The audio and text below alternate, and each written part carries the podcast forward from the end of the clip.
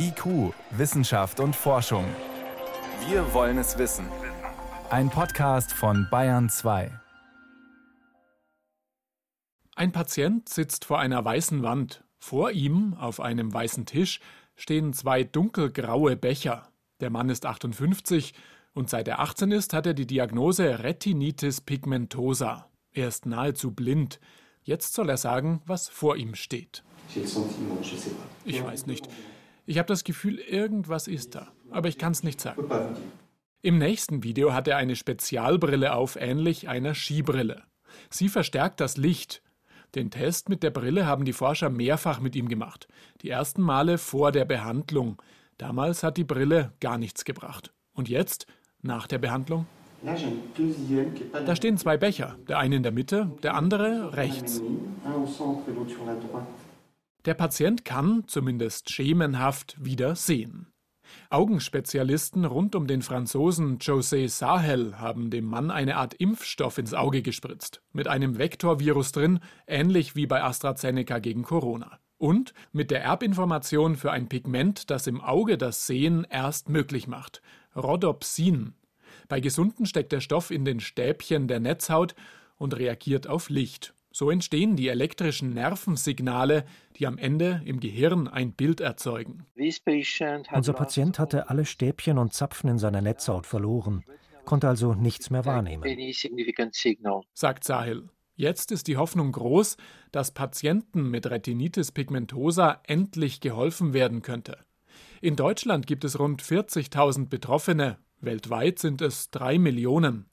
Geschätzt jeder 80. von uns trägt ein ungünstiges Gen in sich und kann die Krankheit theoretisch vererben. Um dem Patienten zu helfen, haben Sahil und sein Team zu einem Trick gegriffen. Die gesunde Netzhaut im Auge besteht aus drei Schichten, ähnlich wie ein Pausenbrot. Ganz unten die Stäbchen und Zapfen. Die Sehpigmente in ihrem Innern nehmen das Licht auf und es entsteht ein elektrischer Impuls. Der wird durch die mittlere Schicht weitergeleitet an die obere, die Ganglionzellen. Das sind Nervenzellen, die mit ihren langen Fortsätzen bis in den Sehnerv reichen und den umgewandelten Lichtimpuls ans Gehirn weiterleiten. Doch das Problem bei Patienten mit Retinitis pigmentosa ist, die Stäbchen und Zapfen sind abgestorben.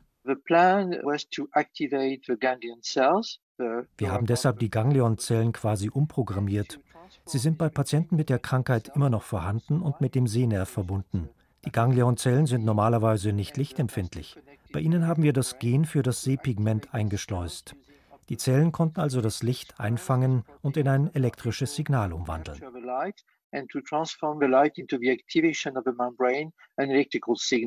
Die umprogrammierten Ganglionzellen haben bei den Patienten den Job der Stäbchenzellen mit übernommen. Es ist ein Meilenstein, sagen auch Neurowissenschaftler wie Peter Hegemann von der Humboldt-Universität Berlin, der an der Studie nicht beteiligt war. An vollwertige Sehzellen kommen die Ganglionzellen zwar nicht ran, sie konnten nur rötliches Licht erkennen und das natürliche Licht musste mit Hilfe der Spezialbrille umgewandelt und gebündelt werden, damit es geklappt hat. Aber der Patient konnte so immerhin auch Zebrastreifen wiedererkennen.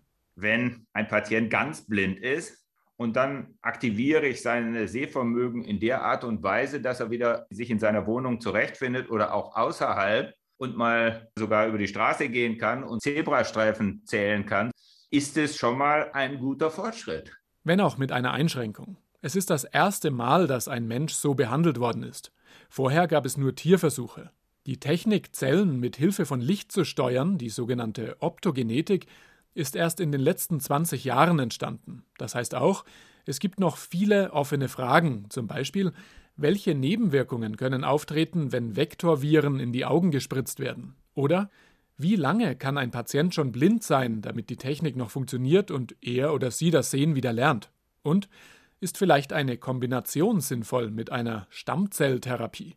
Auch die wird erprobt, sagt der Neurowissenschaftler Michael Schmidt von der Schweizer Universität Fribourg, mit dem Ziel, die kaputten Stäbchen und Zapfen wieder wachsen zu lassen. Ist man vielleicht einen Schritt weniger weit jetzt als mit dieser Therapie? Vielleicht ist es möglich, über die Stammzelltherapie solche Fotorezeptoren zu züchten, die das dann selber können.